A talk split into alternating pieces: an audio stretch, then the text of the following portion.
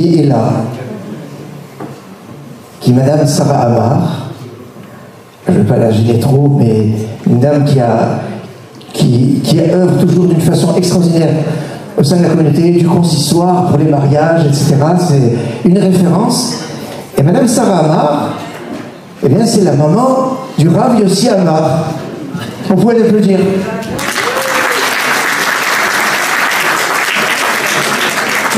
Je, laisse l'équivoque, on applaudit qui Sarah ou son, son fils Les deux. voilà, alors Rav Yossi Amar, alors là on est en, en direct sur euh, plusieurs euh, plateformes où il y a euh, des 1500 shiurim en vidéo, e-limoud, e-torah, pardon. Et alors c'est des, des, des shiurim en, en vidéo, c'est des livres. Alors, des livres aux éditions 77. Je à 777 tout à l'heure. Je ne sais pas pourquoi 77, je, me demande, je sais pas. Et le Rav Yossi Amar est donc très très prolixe, que ce soit dans ses shiurim euh, euh, vidéo, audio, et euh, dans ses écrits, les écrits sur euh, le mariage, les écrits euh, sur. alors, j'ai, la sagesse, alors sur le. Alors il y, a, un livre en préparation sur la vie après la vie. Euh, et il y a encore d'autres comme sujets.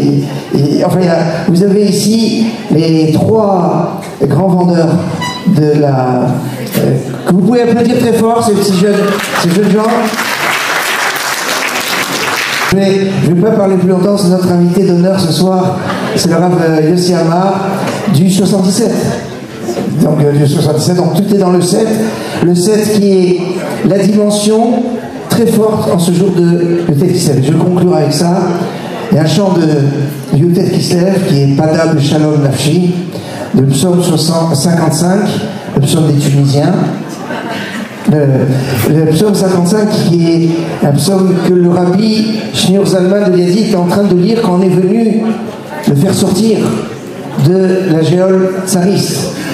Il dit Padab Shalom Nafshi, tu as racheté dans la paix mon âme.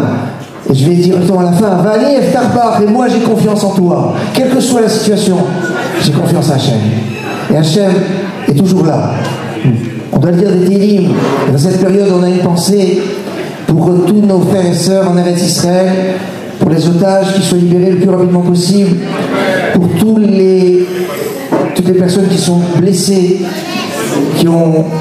Voilà, que Hachem envoie refoucher à tous les malades, qui protège tous les chayalim, et qui protège tous les bénis Israël, au nord, au sud, au milieu des Israël, et tous les juifs dans le monde entier, qu'on soit tranquille de tous les problèmes d'antisémitisme et de toutes ces choses-là. Et pour cela, on a une, une force, c'est notre émouna, c'est notre foi en Hachem, c'est notre bitachon, c'est notre confiance en Hachem. Et cette confiance aujourd'hui, eh bien, on va la développer, on va l'agrandir, on va la renforcer avec des paroles de Chassidut, avec des paroles du Tanya. Le, jour de Yutet Kislev, c'est pas seulement l'étude, c'est la conclusion d'étude du Tanya et le début. Mais c'est pas seulement ça. Le rabbi, il distribuait tout le chasse ce jour-là. C'est marqué, marqué dans le, le, le 37, 30, la dernière Yom, puis c'est marqué en Tanya, dans, la fin, la du, livre de Sekret Kodesh. C'est marqué que c'est le jour où on distribue tout le chasse. Donc euh, chacun prend une macérette. Donc on va, voir qui veut prendre les macertotes. On a Hérouvine euh, et Nida qui sont en promo. Non, parce que c'est pas serpente qui est plus compliqué, Mais voilà, en tout cas, c'est un jour de limoud et c'est grâce à ce limoud et cette, cette que Bezrat Hachem, nous aurons de, bonnes nouvelles. Même génération. Je vous invite à, applaudir et à, accueillir comme il faut le Rav Yossi Amar, mais vous êtes dit, vous introduire avec la base.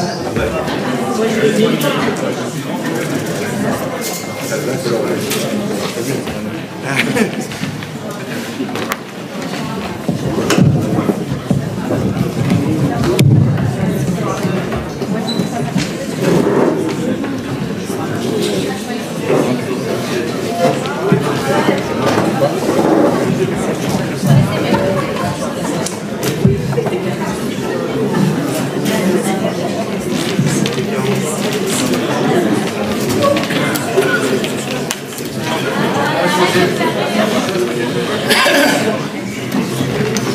Chers amis, bonsoir.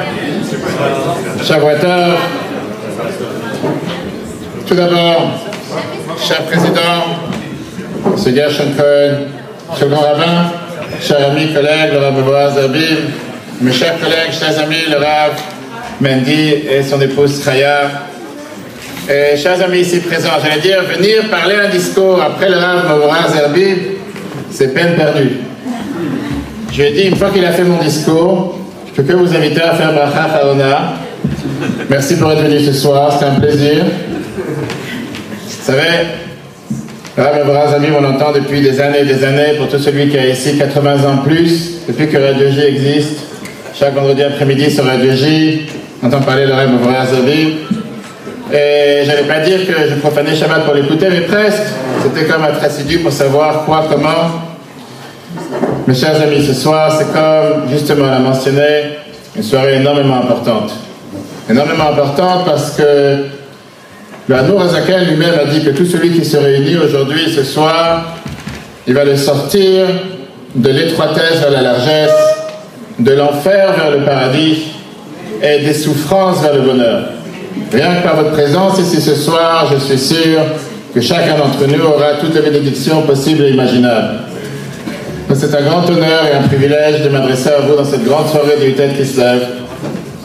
Je voulais partager avec vous ce soir quelques enseignements puisque c'est vrai que pour les Tunisiens de parmi nous, le Rav Chai Rabbi Chai dont il y a ce débat, est-ce que la Youla est aujourd'hui Alors si je peux permettre de reprendre le Rav Boazerville, Effectivement, les dernières années, c'est devenu le 16 hier, mais pendant de nombreuses années, sa Iloula était célébré le 19 Kislev, puisque le jour de sa naissance était le 19 Kislev. D'ailleurs, la raison pourquoi sur le fameux nom on l'appelle Rabbi Chai Tayeb Lomet, parce que quand on a fait sa pierre tombale, quand ça a été préparé, ils ont écrit le dessus Met, qu'il est décédé tel jour, il n'était pas d'accord, il a dit comment est-ce possible, enlève-moi ce mot. Comme on ne peut pas enlever un mot sur une pierre tombale, donc ils ont rajouté Lomet. Et depuis, c'est devenu ce mot, mais en tout cas, pour les Tunisiens de parmi nous, c'est aussi le jour de Saïloula, sa naissance. Un jour merveilleux. Alors voici, chers amis, la question qu'on va partager ensemble ce soir. Chers frères et sœurs, la question, elle est comment il a tué? Comment l'a-t-il tué?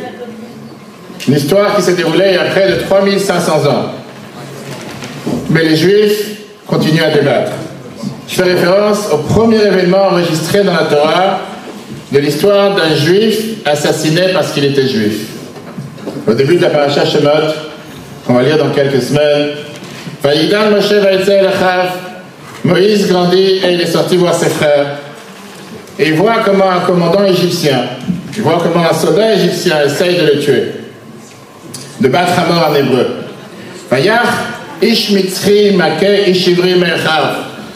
Il a frappé à ce moment-là un Égyptien qui a tapé un hébreu, qui a tapé un juif. Et bien sûr, si Moshe ne fait rien, le juif risque de mourir. la Torah nous. Il a tourné sa tête vers un côté, vers l'autre côté. Vayach Ish il a tapé cet Égyptien. Et la Torah nous dit, au Bachol, il a enseveli dans le sable, dans le désert, dans le désert à l'époque. On lit cette histoire. Grâce à Dieu, le meurtrier a été tué avant qu'il parvienne à tuer le juif. Vous savez comment nous, le peuple juif, on aime argumenter de tout et débattre de tout.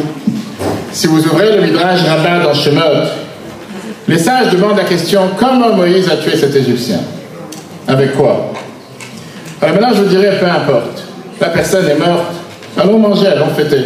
Si on résume la religion juive en une phrase, la conclusion de toutes les fêtes juives, c'est ils ont essayé de nous tuer, de nous tuer, nous avons gagné, où est la nourriture? Ça, c'est en une phrase, toutes les fêtes juives. À chaque fois, c'est associé avec quelque chose à manger. Ils ont vu un Égyptien, ils ont frappé l'Égyptien. Attention pour des arrêts. Oui, qu'on parlait de manger. Faites attention aux poissons parce qu'il y a des arêtes. La Gemara le Talmud nous pose la question en disant Le Maïlev Kamina, qu'est-ce que j'en ai à faire? Comment il a tué? Qu'est-ce que ça nous regarde? Une histoire qui s'est passée à tellement d'années. Et la Gemara continue en disant alors que le Midrash, rappelez-vous, il a été écrit, on parle maintenant à la fin, au début, à la fin du deuxième temps. près de 1500 ans après cette histoire s'est passée. Qu'est-ce que ça nous dérange aujourd'hui de savoir de quelle manière cet Égyptien a été tué? Ça ne regrette pas. Et néanmoins, on voit que le Midrash nous donne trois différentes opinions. Rabbi Aviatar vient et nous dit Be'egrof. Be'egrof veut dire avec le poing. Apparemment, au palais de Pharaon, il y avait quelques leçons de Krav Maga, de Jiu-Jitsu, de judo, d'arts martiaux, de lutte ou de boxe. Monsieur a appris ce qu'on appelle la légitime défense. Monsieur a utilisé son poing. Et il a donné un coup à cet Égyptien et il est parti. Ça, c'est la première opinion.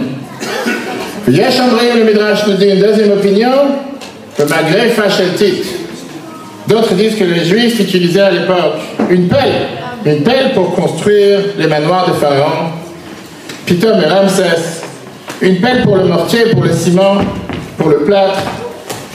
Moshe a pris la pelle et boum, s'en est débarrassé. Et voici la troisième opinion de Rabbanan Amré. Nos sages nous disent que les rabbins savent comment et avec quoi il a tué. Tout le monde connaît cette opinion. Pourquoi? Parce que c'est la seule opinion que Rashi mentionne. Rashi mentionne dans le Chumash les deux premières opinions. Si on n'apprend pas les Midrash, on n'est pas au courant. Cette opinion-là, elle est écrite dans Rashi. Et Rashi nous dit c'était avec le Shem Ameforash, le nom de Dieu. Avec le nom de Dieu, il a tué cet Égyptien. Il n'a pas tué avec un poing, il n'a pas tué avec une pelle, il a dit le nom de Dieu et la personne a disparu. D'où on le sait Je dis c'est très simple. La Torah nous dit alors Geniata Omer Kacher alors, Gaïniata Omer, vient et te dit Est-ce que tu veux me tuer le lendemain quand il a vu deux juifs se battre? Est-ce que tu veux me tuer par la parole? Rashi te dit Mais la mère Argo a l'aider Amira. Ça nous apprend qu'il a voulu le tuer par la parole, comme il a tué l'Égyptien en prononçant le nom de Dieu. La personne est partie. Chers amis, pardonnez-moi. Mais c'est une question qui est un peu évérenciée, si on peut dire. Est-ce qu'on a vraiment un devoir de débattre de tout? Est-ce qu'il n'y a pas quelque chose sur lequel on peut tous être d'accord? Est-ce que vraiment ça nous, dérange de dormir le soir si on ne sait pas de quelle manière Moshe a tué cet antisémite? Qu'est-ce qu'on en a à faire? Il est parti, bon débarras. Que ce soit le même sort pour tous. Quelle manière il a fait, son point, que ce soit la parole, le nom de Dieu, que ce soit une pelle, et on débat jusqu'à aujourd'hui. On sait très bien ce que la Gemara nous dit, qu'on a plusieurs avis, ces avis ont tous raison. Tout vient d'Hachem. Maintenant, l'Almara Naïrouvin, DAF 13, la page 13, qui est le compte numérique Echad. Vous savez que le Rabbi Zabib aime bien les comptes numériques. Echad veut dire que toutes ces opinions viennent du même Dieu. Alors, un débat sur une réalité de qu'est-ce qui s'est passé, laisse-moi tranquille. J'ai autre chose à faire dans la vie. Ça ne m'intéresse pas de savoir. Chers amis, je vais vous montrer ici ce soir comment il me semble que cet argument qui paraît être tiré par les cheveux dans un midrash, c'est un argument pertinent, un argument intemporel qui paraît être écrit aujourd'hui. Ce n'est pas un débat de la façon avec laquelle Moshe a tué cet antisémite à l'époque, mais c'est un débat qui est un argument fondamental sur la façon de faire face à ce phénomène d'un mitri, d'un égyptien, d'un antisémite. Parce que à n'importe qui dans le monde qui a un seul désir, qu'un juif soit mort, que Dieu nous en préserve. Comment y faire face? 7 octobre, depuis moins de deux mois, il n'y a pas un juif dans la planète qui n'a pas été touché et frappé au cœur. Et combien d'explications on a pu entendre? Encore la semaine dernière, un juif me disait, oui, il y avait un manque d'ardoute, il y avait un manque d'union dans le peuple juif. Un autre me disait, la guerre de Gog et Magog l'Apocalypse. Je ne peux pas vous citer toute la soirée ce soir, qu'est-ce que les gens peuvent dire ou pas dire. Regardons ce que les textes nous disent. Il y avait un débat, et vous savez à quel point ce débat était important parce que le peuple juif a été divisé sur cette question pendant des générations. Il y a eu depuis des générations une dichotomie, une division parfois très dramatique parmi tous les peuples juifs. Comment traiter ce mitri Comment traiter cet antisémite? Un groupe disait avec un aigrof, avec un point. Tu veux dire Les Juifs doivent apprendre à se battre. On doit utiliser son point. C'est pas l'Agmara qui nous dit dans quatre endroits. L'Agmara Brachot, page 58. L'Agmara Sanhedrin, page 72. L'Agmara Yoma, page 85. Et l'Agmara Brachot, page 62. Abba le Orgacha, Ashkem le Orgo. Celui qui vient te tuer, tu le tues d'abord. Et après, tu poses des questions. Pendant la guerre du Golfe, le général américain, le général Schwarzkopf, on lui a demandé la question est-ce qu'il est prêt à pardonner aux terroristes Le général Schwarzkopf a donné la fameuse réponse ça, c'est le devoir du Seigneur. Mon devoir, c'est d'arranger le rendez-vous. Torah te dit que même le même le bon Dieu, qui nous a donné toutes les autres mitzvot, le bon Dieu nous dit de devoir de tuer cette personne le premier. C'est une halakha dans une loi dans le code de loi juif, Siman Shin Chaftet, Siman 329, basée sur la Gemara dans Hérovine, qui nous dit la phrase suivante, que si jamais il y a Nochim Shetzarou à Israël, des personnes d'autres nations qui viennent et qui vont siéger les villes juives, pas villes juives, mais des villes juives, on doit faire venir faire la guerre devant eux, ou et Shabbat et profaner le Shabbat? La Gemara dit que même s'ils viennent pour voler cash ils viennent pour voler de la paille, mais il y a un danger. Le code de loi juive te dit tu as un devoir de prendre tes armes et d'aller faire la guerre contre eux, d'aller se battre. Pourquoi? Parce que si un juif est en danger, on doit tout faire pour le défendre. Et donc ça, c'est le premier groupe qui parle du Egrof, qui parle du point. Les juifs doivent apprendre à utiliser leur point. C'est pas ce que tout le monde veut. La violence morale n'est pas ce que tout le monde veut. Mais quand vous faites face à une violence immorale, parfois il n'y a pas d'autre choix que d'engager une violence morale contre une violence immorale pour protéger les enfants innocents. Ça, c'est la première opinion. Il y avait la deuxième opinion qui différait, et ça, c'est ceux qui plaidaient pour le Maghreb Facheltit, pour la peine. N'utilisez pas un point. Utilisez une peine qui crée la, la construction. De quoi s'agit-il? L'immobilier, et il disait qu'il faut employer ce qu'on appelle une stratégie totalement différente. Construisons des gratte-ciels, acquérons de la richesse et l'influence, créons des alliances politiques, sociales, financières puissantes, construisons des gratte-ciels, acquérons de l'influence avec des contacts, avec les personnes les plus puissantes d'un pays. Malgré Facheltit, construisons le peuple juif. Laissez le peuple juif devenir des manières à tous les niveaux, que ce soit dans les domaines académiques, dans le commerce, les finances, les arts, les sciences humaines, la politique. Laissez-les avoir de l'influence et par la diplomatie, ils pourront vaincre un ennemi grâce à leur influence. En effet, il y a un siècle, il y avait une énorme division parmi le peuple juif.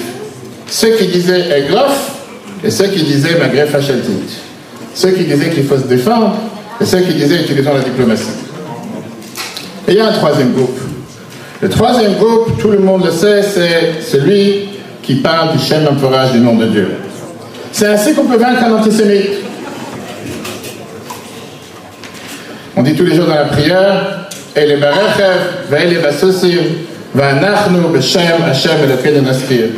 Nous, on va se défendre avec le nom de Dieu.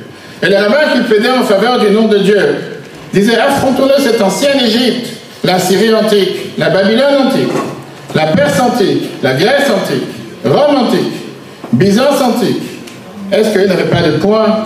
Est-ce qu'ils n'avaient pas de pelles? Est-ce qu'ils n'ont pas construit des monuments? Est-ce qu'ils n'ont pas eu une puissance militaire? Est-ce qu'ils n'ont pas construit des gymnases, des stades, des palais, des gladiateurs, l'acropole Ils avaient tout cela, mais ils sont tous partis. Peut-être sur Wikipédia, et encore. Ils ne sont plus là. Qu'est-ce que nous avons qu'eux n'avaient pas?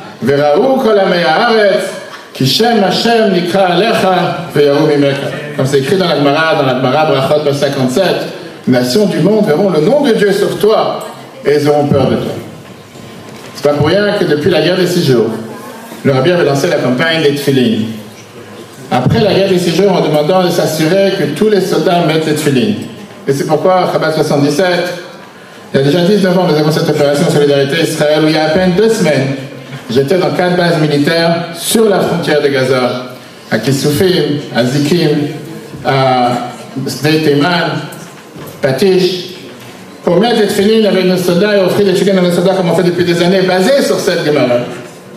Ce soir, le 19 Kislev, On sait que c'est une grande ségoula, comme a dit tout à l'heure mon cher ami le Rav Nebaz Rav de raconter des histoires des tzadikim.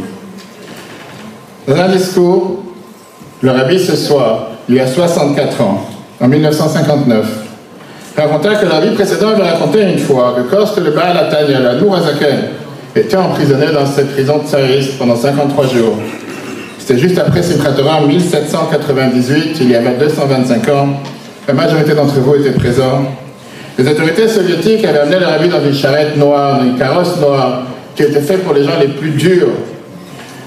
Et l'ont emmené dans ce qu'on appelle le Tanya Soviet, conseil secret du KGB, du tsar à l'époque.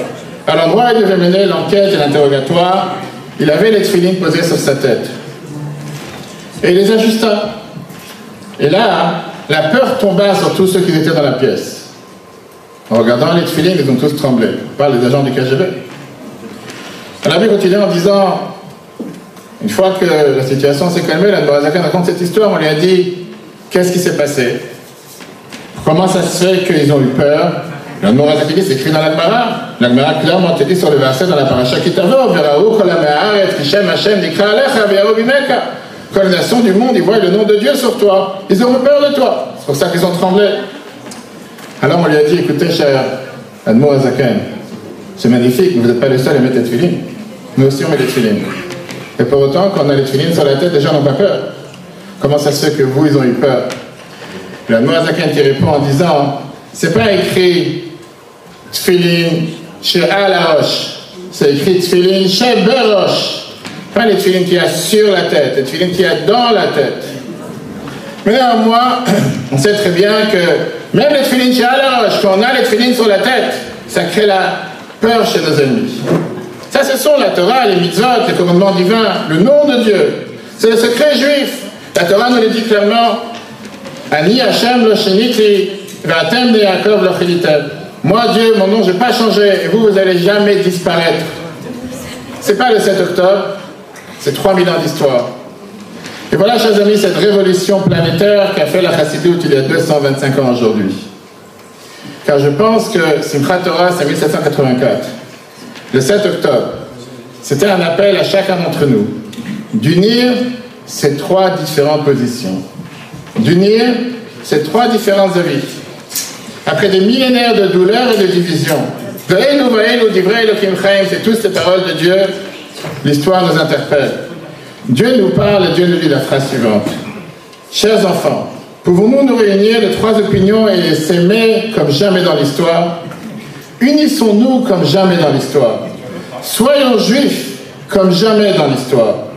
Il y a des moments dans l'histoire où effectivement on a besoin d'avoir une poigne, on a besoin d'avoir un point. Et il faut car malheureusement, un ennemi qui se réjouit de décapiter un autre juif ou un enfant juif en Israël et malheureusement dans le monde entier. Des bouquets de fleurs, des thérapeutes en Californie ou en France, ou des cours de gestion de la colère, aussi merveilleux qu'ils soient, pour traiter mes traumatismes ou votre traumatisme ou les traumatismes de qui que ce soit, ne va pas faire disparaître ce qu'ils veulent nous tuer, nous ou nos enfants. Et la Gemara te dit, on a le devoir de ne pas être apologétique et de ne pas dire qu'on a le droit de se défendre. On n'a pas un droit de se défendre, on a une obligation de se défendre. Parce que si on ne se défend pas, on est complice du meurtrier.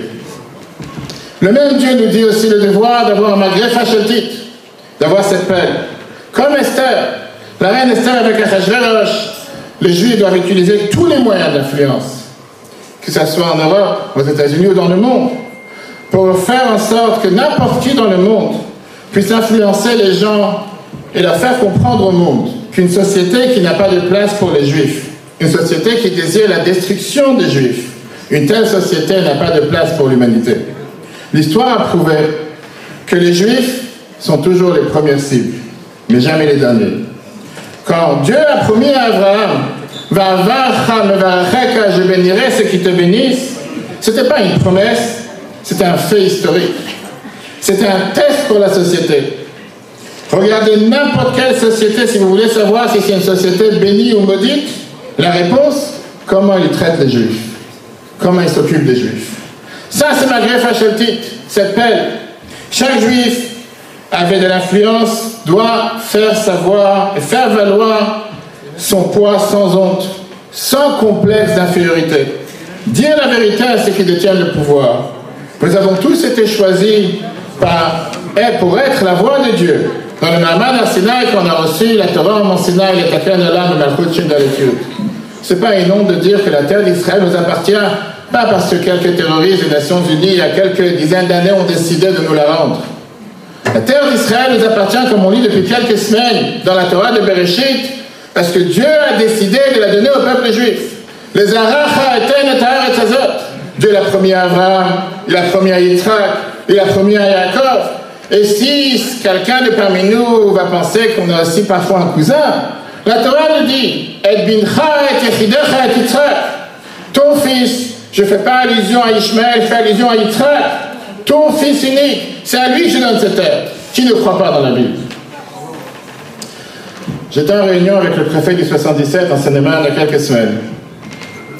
Et on discutait, je disais qu'en tant que petit-fils de déporté, ma grand-mère, Madame Miriam Roth, qui est née et qui était dans les camps de Dachau en Allemagne, ma mère est ici présente jusqu'à 120 ans, qui est née dans les camps à Pocking en Allemagne, à l'époque, la police française était complice des nazis contre les juifs.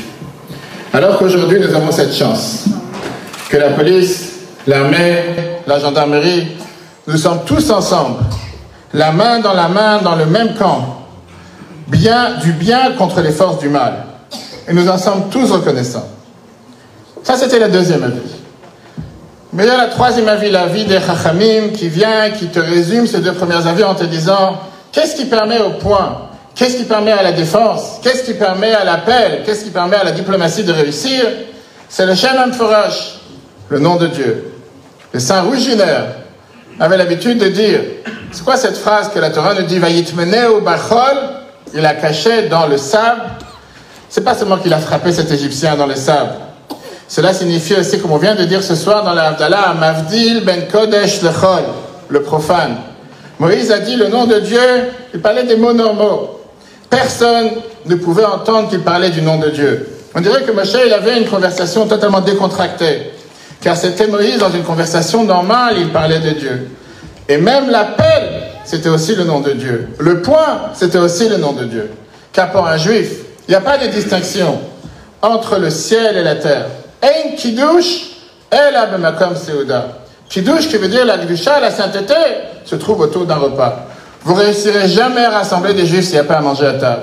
C'est pas à moi de le dire, madame, mon cher ami le Rav Mendy, ainsi que n'importe qui. En général, comme on a dit tout à l'heure, il n'y a pas une seule fête, même Kippour, qu'on a le devoir de jeûner la Torah te dit qu'il faut d'abord manger doublement la veille. Je ne parle pas de ceux qui mangent juste après qu'il faut, etc., etc. Ça, c'est la révolution de la chassidoute. On ne peut pas déconnecter le matériel du spirituel, le saint du profane. Ça ne peut pas exister d'être ce qu'on appelle un juif dans la synagogue et un homme simple qui surtout n'est pas l'air d'être juif dans la rue. J'ai entendu une fois du rabbi qui rappelait comment, dans la Gemara, le Rav Zabi va parler tout à l'heure des traités compliqués. La Masachet Chulin, le traité Chulin, c'est un des traités compliqués de la Gemara. Chulin veut dire les choses profanes. Où il se trouve, dans quel Seder il se trouve dans la Torah? Dans le Seder Kochim. Le Seder dans les choses qui est le Seder Kochim qui veut dire les choses saintes. Parce que le rabbi s'est proclamé en disant Ba'id is Chulin adin in Kochim. Chez un juif, même les choses les plus profanes, c'est aussi la sainteté. Manger, boire, dormir, travailler, c'est aussi servir Dieu. C'est pas juste en priant à la synagogue, en mettant les tefillin. En travaillant tous les jours, je fais ce que Dieu me demande. En mangeant, en buvant, en se reposant, en prenant des vacances, je fais aussi ce que Dieu me demande. Ça aussi, ce sont des mitzvot. Notre génération et le peuple de la Torah sont ceux qui doivent aujourd'hui faire la paix entre ces trois idées, ces trois opinions, ces trois avis. Parce que, chers amis, notre nation n'a pas été conçue pour être divisée. Notre nation n'a pas été conçue pour être fragmentée. Notre nation n'a pas été conçue pour se méfier les uns des autres. Et si vous ne croyez pas, demandez au Hamas ou demandez à Hitler. Eux, ils n'ont pas fait de distinction entre le religieux ou le non religieux. De droite, de gauche, ceux qui ont dansé Simchat Torah dans la synagogue ou un rave parti à Reim. Pour eux, nous sommes tous le même juif. Et pour reprendre ce que le grand rabbin Jonathan Sachs, ancien grand rabbin de Grande-Bretagne, a dit une fois, qui réfléchissait sur la façon dont le rabbi a changé, transformé, guidé sa vie. Il rappelle ce que le rabbi lui a dit. Hitler traquait chaque juif dans la haine. Alors le rabbi nous demande de rechercher chaque juif par amour. Le rabbi de Kloisenberg a dit une fois, c'est écrit dans les psaumes 87, verset 6, Hachem yispor birtov amim. Dieu comptera selon les écrits des nations. Qu'est-ce que cela signifie Que Rosh Hashanah, ça sera le 1er janvier? Pour beaucoup, ils célèbrent Rosh Hashanah le 1er janvier, mais le nôtre, sait très bien que ce n'est pas à l'heure. Le rabbi de Kloisenberg avait un très bon sens de l'humour. Il dit, voici comment ça va se passer. Le Messie va venir, il voudra rassembler tout le monde en Israël. Espérons ce soir. Il n'entrera pas dans cette merveilleuse salle, ces merveilleux Malka, mais il entrera ailleurs. Et il verra quelqu'un en lui disant, donne-moi la liste des Juifs. Qui sont les Juifs dans cet endroit, dans ce quartier, dans cette région, pour pouvoir les amener en Israël? Et là, la personne va lui dire en disant, écoute, à ce beau-frère, je ne parle pas, cette belle-sœur, je ne parle pas, à cet ami, ça fait longtemps que je n'ai pas parlé. Et en lui disant, il va lui donner une liste. Et le Messie va lui dire, et qu'est-ce que t'en fais de Chaim? Il fait, lui, il n'est pas religieux. Qu'est-ce que t'en fais de Samuel? Lui, c'est un renégat, il est athée. Lui, il a un sapin de Noël à la maison. Et l'autre gars, je ne vais même pas parler avec lui. Lui, c'est un voleur, c'est un terroriste, non-croyant. Et dans chaque communauté, il va voir que la liste devient de plus en plus petite. Et celui qui n'est pas d'accord avec moi, qui ne partage pas ma pratique, qui pense différemment, il n'est pas compté. Il ne vaut pas la peine d'être un juif. Je veux dire, en étant le directeur du Betrabat Seine-et-Marne en 77, on n'a pas la chance que vous avez ici d'avoir des juifs pratiquants religieux dans des centaines de communes. Mais on a de nombreux juifs répartis dans des centaines de villages, 570 communes. On est aujourd'hui en contact avec près de 400 communes. Mais ce n'est pas qu'il y a une commune où il y a des centaines de familles. Dieu il a fait en sorte qu'il n'y a pas presque une commune où il n'y en a pas un. Mais il n'y a pas des communes où il y en a deux ou trois. Quelques-unes. On a ici des amis que les parents ils habitent à Pont-au-Combo. J'ai pas, pas mal de fois des juifs religieux d'Israël qui, avant le 7 octobre, venaient à Disneyland. Et ils m'appellent pour me dire comment la communauté, comment ça va la communauté, qui est votre communauté, combien de personnes vous avez le Shabbat, combien de chômeurs Shabbat, ceux qui ne font pas de chômeurs le Shabbat, combien font Shabbat? Et je leur demandais, qu'est-ce que ça veut dire cette question? Ça veut dire que pour vous, quelqu'un qui ne fait pas Shabbat, c'est pas un juif? Quelqu'un qui ne fait pas Shabbat, il n'est pas compté? Je ne sais pas, je sais que chaque année on envoie la matzah à plus de 1000 familles sur plus de 300 communes. Je n'envoie pas la famille à des musulmans ou à des catholiques, la matzah. J'envoie à des juifs. Qu'est-ce que c'est cette question si c'est des chômeurs Shabbat ou pas chômeurs Shabbat? Le rabbi de il dit Vous savez quoi? Je, vais demander aux non-juifs ce que eux ils appellent juifs. Hachem yispor birtov amim. Hachem contraint parmi les nations le juif de Be'eri, le juif de Kfaraza, la rave partie à Reim. Pour ces gens mal intentionnés, ils ont vu en ces juifs la même sainteté, la même Neshama. Vous savez pourquoi? Parce que la Noazaké nous écrit dans le Tanya, chapitre 2, que chacun d'entre nous a une nefesh elokit, trelek elokam imal mamash. On a tous une parcelle divine à l'intérieur de nous. Qu'on soit Simchat Torah le matin à la synagogue ou à la à Reim. Qu'on soit à Be'eri Kfaraza ou qu'on soit à Jérusalem à Meacharim. Oui, l'Agmara nous dit dans Sanhedrin, page 43, Israël. Un juif, peu importe ce qu'il fait, c'est toujours un juif. On n'a pas été créé pour être fragmenté. Alors oui, nous le sommes. On n'a pas été fait pour ça. Les parents sont censés être proches de leurs enfants et quand ce n'est pas le cas, ils pleurent. Le peuple juif est composé des enfants de Dieu. Nous sommes tous ces enfants de Dieu. Nous sommes tous frères et sœurs. Nous sommes tous un. Et ça, c'est la génération pour réunir tout ça.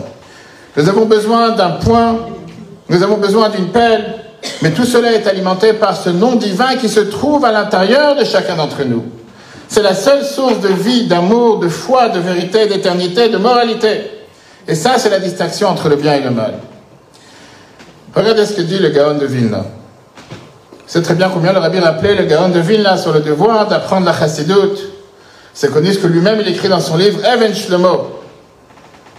Que ne pas apprendre la chassidoute peut rallonger la galoute, peut faire en sorte que la délivrance s'éloigne. Le devoir d'apprendre le secret de la Torah. Alors regardez un mot que le Gaon de Vilna a dit dans Michelet. Comme nous l'avons appris il n'y a pas longtemps, ceux qui apprennent le Daf Yomi, la page de Gemara tous les jours dans Baba Kama, page 17, En Maïm et la Torah. Il n'y a pas d'eau à part la Torah. Demande le Gaon pourquoi. Pourquoi l'eau? La lumière, le soleil, c'est aussi la Torah. L'eau, est vitale pour la vie, tout comme l'oxygène. Vous savez ce qu'il a dit? Qu'il n'y a rien qui ne pousse sans eau. Mais l'eau ne détermine jamais qu'est-ce qui va pousser. La même eau qui irrigue l'arbre de kiwi, la pastèque, le melon, irrigue aussi l'épeautre, l'avoine, l'arbre de troc, la pêche, la myrtille ou la framboise. Alors quelle est la différence? C'est la même eau. La question, elle est qu'est-ce que vous mettez dans la terre? Dit le gars de Vilna, En Maïm et la Torah. Qu'est-ce que ça veut dire? Il n'y a pas d'eau à part la Torah. Il dit une chose qui est tellement percutante. C'est pas seulement que c'est la même eau. Certaines personnes pensent que si je suis religieux, si j'ai une barbe et un chapeau noir, ou sans chapeau, des belles choses vont pousser. Il dit non. Si vous avez planté des épines, il n'y a pas quelque chose de bien qui va pousser. En disant que si vous plantez des mauvaises herbes, si vos plantes sont remplies de bactéries, d'infections, de virus, automatiquement l'eau produira et fera pousser ce que vous avez planté. Et parfois, une personne plante dans son système de la négativité, de la toxicité. On est tellement parfois avec des lunettes pas nettoyées. On préfère toujours regarder le point noir au lieu de regarder la feuille blanche. Le gars de te dit, la Torah nourrira aussi ça.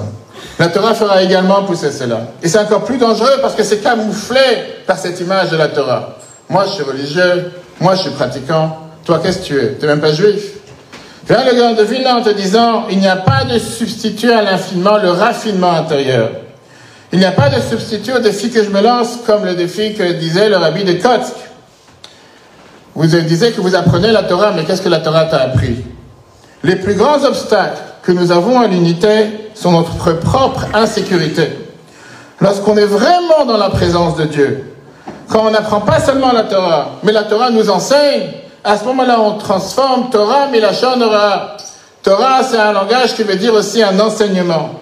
Que l'eau que je plante tous les jours dans mes études, de l'Agmara, du Shulchan du Chumash, peu importe qu'est-ce que je pratique, c'est ce qui fait aussi que je me réunis avec mon autre frère, avec ma dévotion pour l'autre, l'amour envers l'autre, la connexion envers l'autre, mon attachement envers l'autre et mon authenticité de qu'est-ce que veut dire le peuple juif.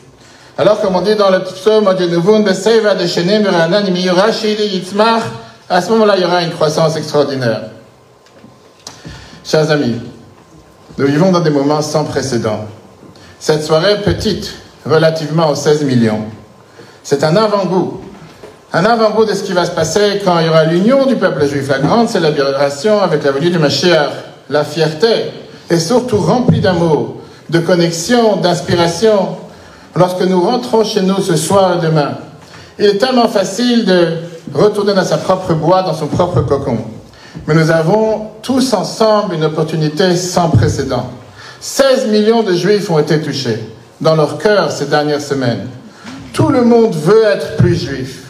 Comme je te disais tout à l'heure, quand j'étais avec les soldats à la frontière de Gaza il y a deux semaines, avec les missiles qui survolaient au-dessus, et on a couru dans les abris avec les soldats, on a donné des tefilines à des réservistes de 40 ans, de 50 ans, qui me demandaient des tefilines, et quand je leur demandais quand est-ce que vous avez eu votre dernière paire, quand est-ce que vous avez mis les tefilines la dernière fois, ils m'ont répondu à la bar mitzvah. Mais ils me disent aujourd'hui, on veut tous les avoir, on veut tous mettre les tefilines, et on veut tous avoir notre propre père. Alors, quelle est la mission que nous avons, chers amis? Est-ce que c'est en vérifiant TikTok ou Instagram tous les 6 secondes? Ou en regardant encore un autre clip de nouvelles, une autre vidéo, on a finalement trouvé l'animateur TV qui ne proteste pas contre Israël? Et qui dit que ces malheureux juifs ont droit de se défendre, et tout d'un coup on va la transférer à toute la famille. T'as vu? On a trouvé quelqu'un qui parle du bien d'Israël. Écoutez, on a trouvé un non-juif qui est content que les juifs ne doivent pas être jetés dans les chambres à gaz. Bravo. Est-ce que c'est notre travail? Que ceux qui doivent le faire le feront? Mais nous avons une mission importante, une mission historique. 16 millions de juifs veulent devenir encore plus juifs qu'avant. Et ils veulent savoir comment. Et chacun d'entre nous a une influence. Chacun a son réseau d'influence. Il est grand temps que chacun d'entre nous, de sortir de sa zone de confort et d'aller renforcer le peuple juif. Comme il tout à l'heure, justement, le Rav même dit, le Rav Zabib, pas en enlevant une mezouza ou en enlevant la kippa, mais en rajoutant des mezuzahs dans les endroits où il n'y a pas, en mettant une kippa dans l'endroit où on ne la mettait pas jusqu'à présent. Parce que nos devoirs aujourd'hui, bien sûr qu'on doit avoir le point, on doit avoir le combat. C'est énormément important. Pas seulement l'appel, il faut aussi avoir la diplomatie. Mais on doit aussi avoir le Shem Forage, le nom de Dieu, qui nous a soutenus pendant 4000 ans d'histoire qui fonctionne. La preuve, c'est que nous sommes là. Ne pas se limiter à 7 octobre, 80 ans, 67, 3000 ans d'histoire. Peuple juif, les nations du monde n'arrivent pas à comprendre. Quel pays sur Terre depuis 10 ans reçoit des dizaines de milliers de roquettes, de missiles sur la tête des quatre coins d'Israël Il est toujours là en train de sourire. Un attentat se passe, que Dieu nous en préserve. Une demi-heure après, on nettoie, la vie continue. J'étais avec les soldats il y a deux semaines, les missiles commencent à tirer de Gaza sur les frontières, sur les rebords. Je parlais avec une soldat de 26 ans, Léa, une française, et je disais, comment tu vis comme ça? Avec les missiles qui tombent, les bombes, on entend les bombes, on voit les explosions. Elle me dit, la maman, maintenant c'est calme. Je dis, maintenant c'est calme Quand, quand c'est pas calme, elle fait, fait, t'aurais dû venir a trois semaines. Fait là, ça tombait tous les minutes. Là, c'est tous les 20 minutes. Ça va, la vie est belle. Prends des photos, on avance. Et la Torah te dit, c'est sûr, on est convaincu, pas seulement que nous sommes là, nous avons survécu, nous prospérons, nous célébrons, nous aimons, nous verrons Mashiach, nous verrons la Géola, nous serons victorieux. Les Juifs veulent un offre, 16 millions de Juifs attendent les ordres de marche. Et ces ordres de marche viennent de la base, tous comme chacun d'entre nous ici présents. Et ça, c'est la mission dans laquelle, à laquelle chacun doit se positionner ce soir, envers sa famille, son voisin, ses amis, collègues. Faire savoir que Hanouka arrive à l'allumage dimanche prochain, mais chaque jour. Allez voir un ami qu'on ne pense pas qui sera intéressé, lui dire pas seulement bonjour, au revoir, est-ce que tu sais que c'est Hanouka, je t'amène une menorah. Rajoutez dans les mitzvot, rajoutez dans la lumière. Commencez à mettre de filine, allumer les bougies de Shabbat si ce n'est pas encore fait. Allez plus souvent à un cours de Torah, un de Torah. Parce qu'en réalité, chaque juif est un grand sadique. Chacun a une influence sur ce réseau de 16 millions de juifs. Donnons à chacun cette possibilité de se découvrir, découvrir cet héritage, cette tradition qui est si chère et qui est présente à l'intérieur de lui. Le mikveh, la prière, le bougie de Shabbat, l'éducation, lève Israël, ère où le peuple juif est réveillé. Mais aujourd'hui, on doit le faire avec amour et avec unité. Regardez un juif et dites, lui aussi, ils ont voulu le tuer. Mais toi aussi, tu es un héritier divin qu'ils ont voulu détruire. À nous de s'unir pour répandre encore plus la joie. Et ça, chers amis, en résumé, c'est le 19 qui se lève. 19 qui se lève, une des bases que la chassidoute nous a appris. Ne regarde pas l'enveloppe extérieure. Regarde pas qu'est-ce qu'un juif te paraît à l'apparence. Regarde qu'est-ce que c'est neshama qui est à l'intérieur. Regarde le profond d'un juif. On a vu comment, avant le 7 octobre, un peuple qui était apparemment fracturé. Combien on dit, s'il y aura une guerre, on va jamais se présenter, on va jamais aller devenir des pilotes, on va jamais faire la guerre. Combien on pensait que le peuple juif était fragmenté? 7 octobre arrive. On a vu que c'était que des paroles en vain. Le peuple juif était uni et continue à être uni comme jamais sans précédent. Religieux comme non religieux, droite comme gauche, quelqu'un d'un kibbutz comme quelqu'un d'une synagogue, se sont tous mis ensemble pour défendre et se battre pour Israël. Chers amis, je voudrais conclure avec une histoire. C'était pendant les jours précédant la guerre des six jours, en mai-juin 1967. L'ambassadeur des États-Unis à l'ONU, c'était un juif qui s'appelait Arthur Goldberg. Certains d'entre vous des années 60 se souviendront peut-être de ce nom. Il y avait un diplomate juif qui travaillait pour lui. Son nom était Joe Ben Eliezer. Il reçoit un appel en pleine nuit de sa cousine Germaine. Elle a un fils, Abraham, qui étudie à Loud, côté de Kfar Chabad en Israël. Et on sait très bien qu'en 67, le rabbi a dit à tous ses disciples, à tous celui qui vous écoutait, que personne ne devait quitter la terre d'Israël. Malheureusement, à l'époque, tous ceux qui avaient un passeport, la première des choses qu'ils ont fait, c'est de s'enfuir. Ils se sont dit, il y aura des centaines de milliers de morts, à savoir ce qui va nous tomber dessus. Le rabbi qui se battait pour dire que c'est l'endroit le plus sûr. Il y aura des miracles incroyables. Les médias israéliens l'ont diffusé à l'époque. C'était un phénomène unique. Tout le monde qui avait un passeport est parti. Ils pensaient que Dieu nous en préserve un deuxième holocauste. Sept, si neuf armées arabes attaquaient Israël, promettant le deuxième holocauste. Le rabbi disait à tout le monde de rester. Ceux qui l'ont interrogé. Il y aura des miracles incroyables. Déjà à l'Akba 1967, avant le début de la guerre. Et cette personne dit que son fils Abraham refuse de partir parce que le rabbi a dit de ne pas partir. Elle dit Joe, tu travailles pour Arthur, tu es à l'ONU, tu fais partie des services de renseignement, dis-moi, dis-moi la vérité. Pas ce qu'on dit dans les nouvelles, c'est dangereux, c'est pas dangereux. Et lui il répond, je voulais pas l'effrayer. J'ai répondu, si ça tenait qu'à moi, je le ramène à la maison tout de suite. Un missile qui tombe, va savoir, là, t'as neuf armées contre nous. On ne peut pas faire cas, c'est terminé. On n'a pas d'espoir. Elle dit, alors fais-moi plaisir. Tu es connecté, tu es aux Nations Unies, tu es à l'ONU. Est-ce que tu peux aller voir le rabbi? Demande-lui, supplie-le, dis-lui que ça, Abraham, c'est un Ben Yachid, c'est un fils unique. Je n'ai pas d'autre fils. Si jamais il a un missile qui tombe sur la tête ou une bombe, j'ai tout perdu. Va le voir, demande-lui que puisque c'est un fils unique, on est des survivants de la Shoah, qu'est-ce qui va rester de notre famille? Que le rabbi donne la permission à ce garçon de partir d'Israël. Il ne veut pas partir, c'est le rabbi ne donne pas la permission. Il m'a promis qu'il allait le faire. Prenez un rendez-vous. En raison de ses relations, il n'a pas dit pourquoi il venait. Il travaille aux Nations Unies, il veut rencontrer le rabbi. À l'époque, ça tenait des fois des semaines, voire des mois. Il est rentré tout de suite. Il a dit qu'il travaillait pour Arthur Goldberg, Nations Unies. donc il est parti voir le rabbi. Il raconte au rabbi la situation, et le rabbi lui dit Oui, c'est vrai. J'ai dit à tout le monde de rester, parce que la terre d'Israël est un endroit sûr. Il dit au rabbi Je sais, mais moi, je suis connecté au Modine. Moi, j'ai le renseignement intérieur. Moi, j'ai l'intelligence. À l'époque, ça n'existait pas artificiel. J'ai l'intelligence israélienne, le renseignement qui nous dit que ça va être une catastrophe. Pas seulement le renseignement, j'ai le renseignement américain qui est conscient et qui me dit qu'il va y avoir beaucoup plus de morts que n'importe quel juif peut penser. Et même si Israël s'en sort, ça ne sera pas avec des scores et des sorts de victimes. Je dis au rabbi, c'est un Ben Yachid, c'est un fils unique. Je t'en supplie, au moins lui sauve-le, au moins que lui puisse entrer à la maison.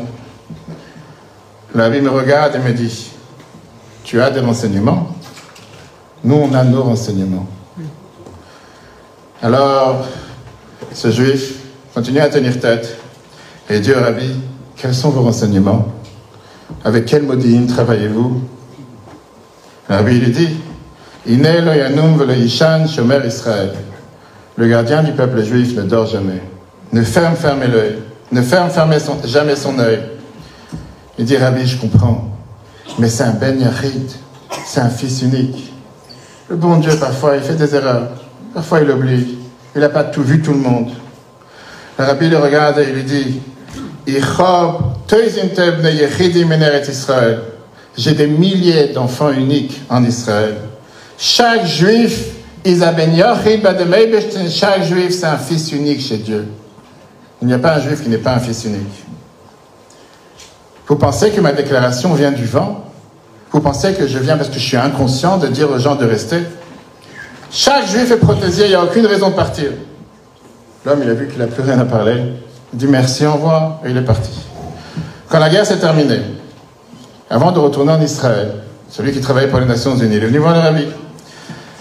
Avant son départ, il rentre en audience privée chez le et là, le rabbi le regarde et lui dit, eh bien, qu'est-ce que tu en penses de notre renseignement C'est quel renseignement qui avait raison? En six jours, la victoire a été remportée.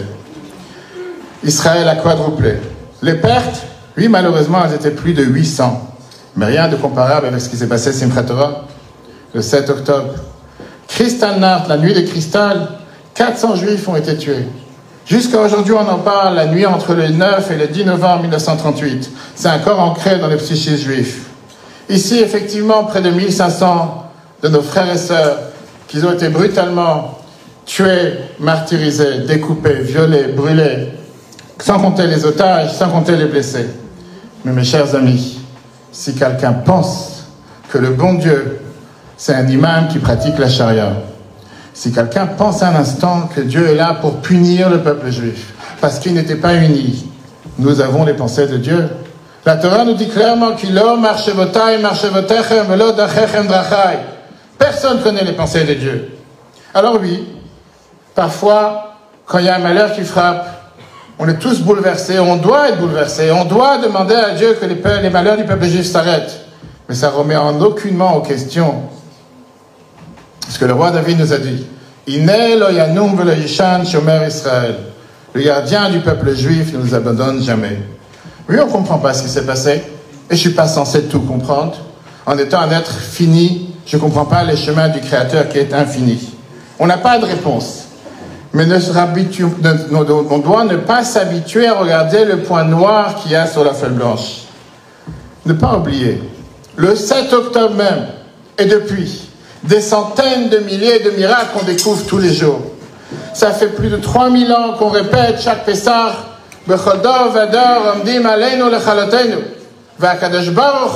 aleinu miyadam. Ça n'a pas commencé le 7 octobre. Ça fait 3000 ans d'histoire qu'on voit comment nos ennemis essayent de tout faire pour faire disparaître le peuple juif. Et ils n'arrivent pas à comprendre que malgré tout ce qu'ils font, le peuple juif est toujours présent parce que Dieu nous sauve. Combien de centaines de milliers de missiles Israël reçoit sur la terre depuis des dizaines d'années?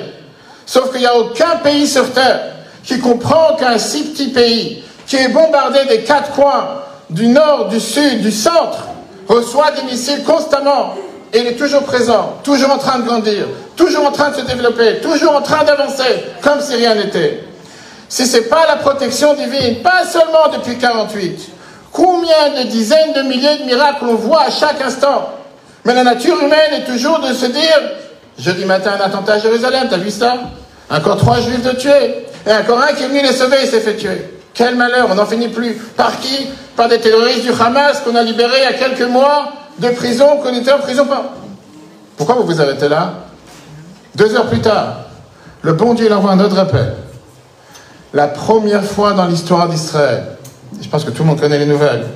La première fois dans l'histoire d'Israël, on a réussi à intercepter ce cargo d'armes qui venait de la Jordanie pour entrer en Israël. Une quantité d'armes pas impressionnante, pas invraisemblable, qu'on n'a jamais vue. Jeudi, ce jeudi. Le même jeudi, on a eu cet attentat le matin avec trois morts. C'est tellement facile à vouloir s'arrêter sur le point noir. C'est tellement facile à dire un corps de juifs qui se font tuer. Oui, malheureusement, on est en exil. Oui, depuis 3000 ans, on a malheureusement des ennemis qu'il faut abattre et qu'il faut faire le travail et qu'il ne faut pas avoir peur d'utiliser son poing, d'utiliser la diplomatie le nom de Dieu. Mais ne pas perdre la tête. Ne pas penser un instant que Dieu nous abandonne. Chaque jour, on a des miracles, des centaines de milliers de miracles, encore en Israël. Des miracles qu'on n'a jamais vus, qu'on continue à voir. Alors oui, avec le Rav Zabib a mentionné tout à l'heure le psaume que la Nourazaken a dit aujourd'hui. Pada Beshalom Nafshi, le psaume 55, puisque c'était le jour de mardi. Il avait l'habitude de dire les psaumes, comment ils sont divisés dans les jours. Pada Beshalom Nafshi, Mikravli, Kiberav, il m'a dit. Il me délivre et me met en sûreté, me défendant contre toute attaque, si nombreux que soient ceux qui m'assaillent. Soudain, ces mots prennent un sens glaçant. À la vue des femmes et des enfants otages qui retournent chez eux sains et saufs pour la plupart, une prière de gratitude éclate du cœur envers chacun, envers Hachem. Pada beshalom nafshi, il a racheté en paix mon âme. Cela a été accompli grâce à Mikravli, en se défendant contre toute attaque. Le sacrifice et la détermination des combattants, de nos soldats, ceux qui ont contré l'ennemi cruel à libérer sa proie de ses griffes. Le travail doit se poursuivre jusqu'au bout. Détruire l'ennemi, ramener tous les otages, créer une réalité nouvelle qui éliminera définitivement la menace de la bande de Gaza. Et pas que de Gaza, mais de tout Israël. Cela est également dit dans le verset suivant du psaume 55. Ve'ata Elohim toridem liver shachat Quant à nous, nous puissants, notre force de la confiance en la créature du monde et de son guide, va'ani eftarbach. Et moi, j'ai ma confiance en toi. Chers amis, voici ce que c'est le 19 Kislev, qui nous apprend, comme la Mourazakan a écrit dans le Tanya, et comment sont basés dessus des centaines et des centaines de livres. Souhaitons chacun à l'autre qu'on puisse avoir un Chak Sameach, une fête heureuse, Shana Tova, Belimud Chassidut, Chassidut.